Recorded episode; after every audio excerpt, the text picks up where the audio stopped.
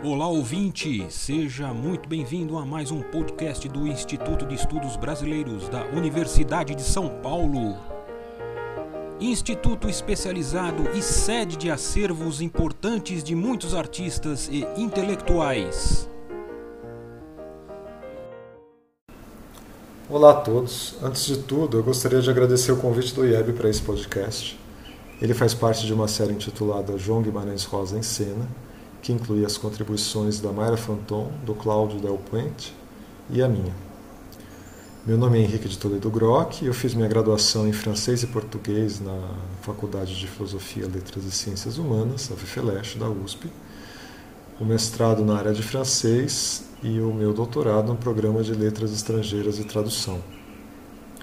Bom, no mestrado eu desenvolvi uma aproximação entre aspectos estéticos do Grande Sertão Veredas romance do João Guimarães Rosa, e a obra ensaística do Eduardo Glissão, filósofo e escritor martinicano. Já no doutorado, eu fiz uma tradução comentada do Philosophie de la Relation, ou Filosofia da Relação, é, traduzindo o título, né? É, que é o último ensaio publicado em vida pelo Eduardo Glissão. Então, o que eu escolhi expor aqui é um dos temas com que eu trabalhei na pesquisa de mestrado, principalmente. Essa aproximação entre os dois autores me pareceu possível quando eu notei que os questionamentos que eles provocavam em mim, que a obra deles provocava em mim, eram muito ressoantes, né? esses questionamentos, ressoantes entre si. Meu primeiro contato com a obra do Edouard Glissant uh, aconteceu na graduação em francês, numa das disciplinas ministradas pela professora Diva D'Amato.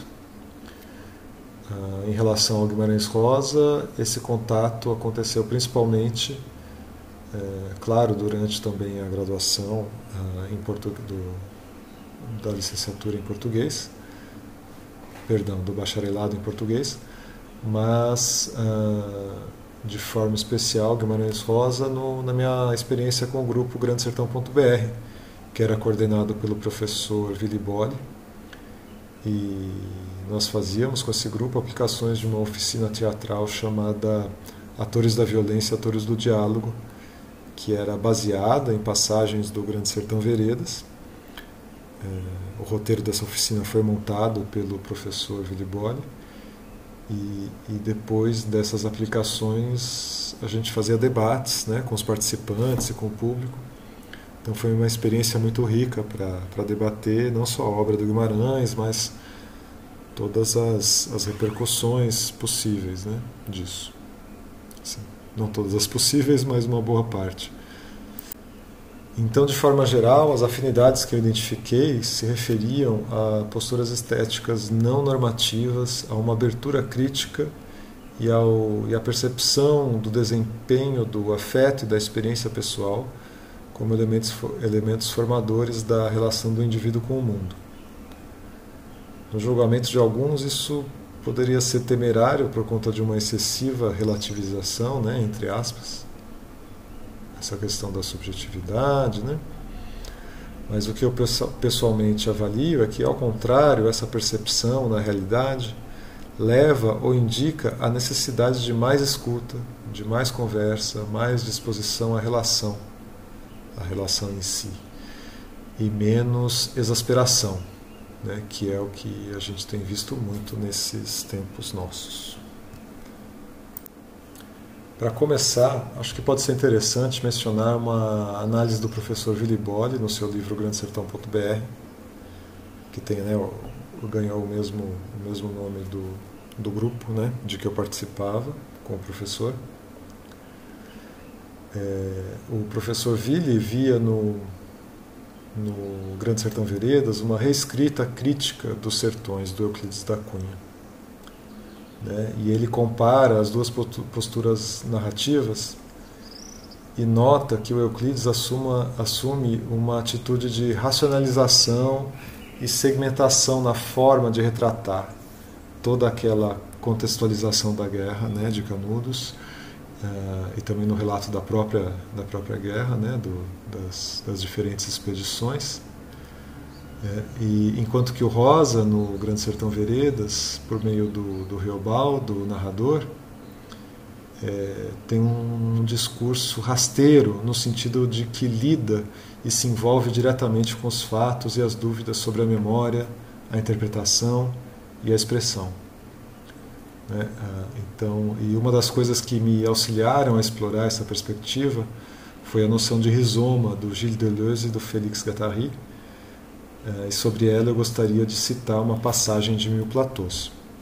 Né? Eles dizem: Um livro não tem objeto nem sujeito. É feito de matérias diferentemente formadas, de datas e velocidades muito diferentes.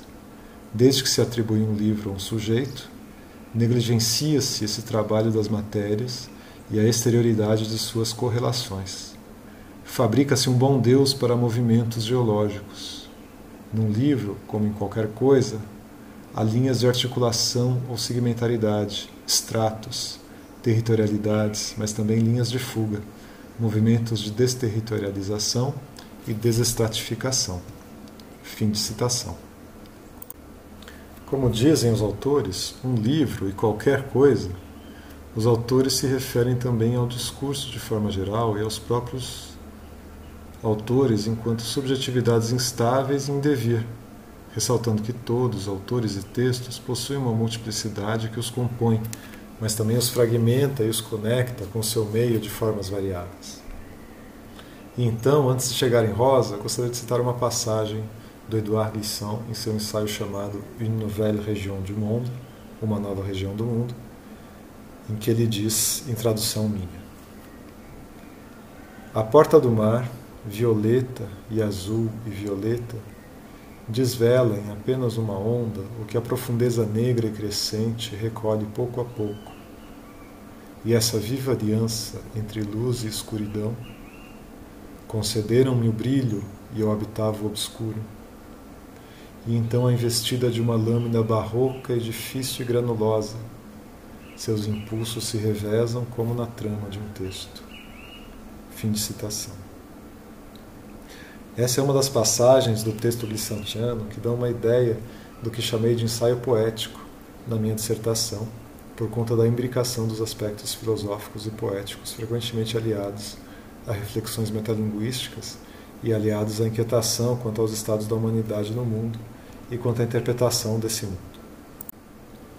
Chegando no Grande Sertão, é, mesmo de forma ficcional, essas questão, questões estão ali na verdade, o fato de se tratar de um romance não afasta ele necessariamente da reflexão crítica ou filosófica, já que o fato de ser uma ficção é justamente usado para potencializar as provocações do narrador Reobaldo por meio da forma como Guimarães Rosa construiu o texto.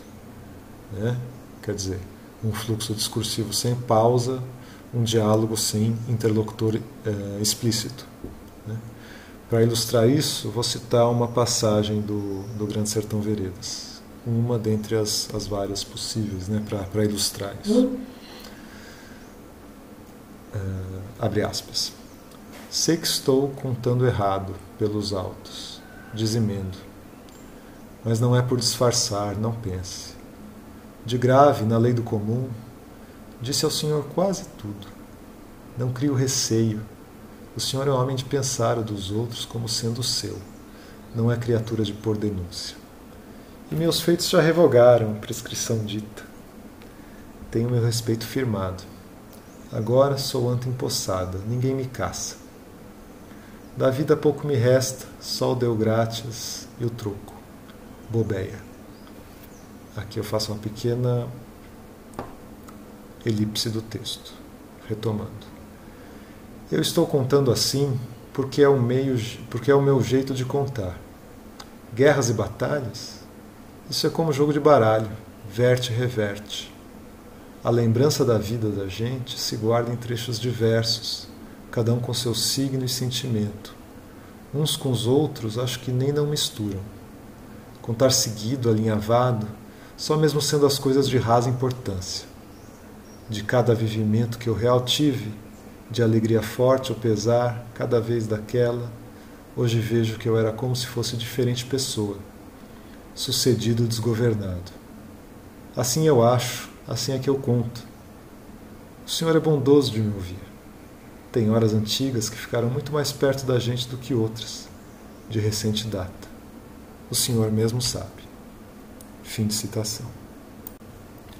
Então, na forma como eu vi na pesquisa de mestrado, no ensaio poético do Eduardo Glissant e o Grande Sertão Veredas, como romance impregnado de metalinguagem, de uma ficção de filosofia, ao serem aproximados, agiam como espelhos colocados face a face para produzirem um abismo ou aquele túnel infinito que fascina as crianças né? e mesmo os adultos. Né? Então, como metáfora, eu relacionei essa imagem de infinitude, desses espelhos face a face, projetando esse túnel infinito. Usei essa, relacionei essa imagem de infinitude à impossibilidade de exaustão do real, ou melhor, à impossibilidade de exaustão da experiência humana do real, já que o real não é de fato alcançável. Como diz Reobaldo, vivendo se aprende, mas o que se aprende mais é só fazer outras maiores perguntas. E assim, concluindo sem concluir, deixo votos a todos de saúde, muita saúde mental e física, desejando mais conversa, agora e sempre. Abraços. Este podcast do Instituto de Estudos Brasileiros chega ao final. Esperamos que tenham gostado e em breve retornaremos com um novo assunto para você.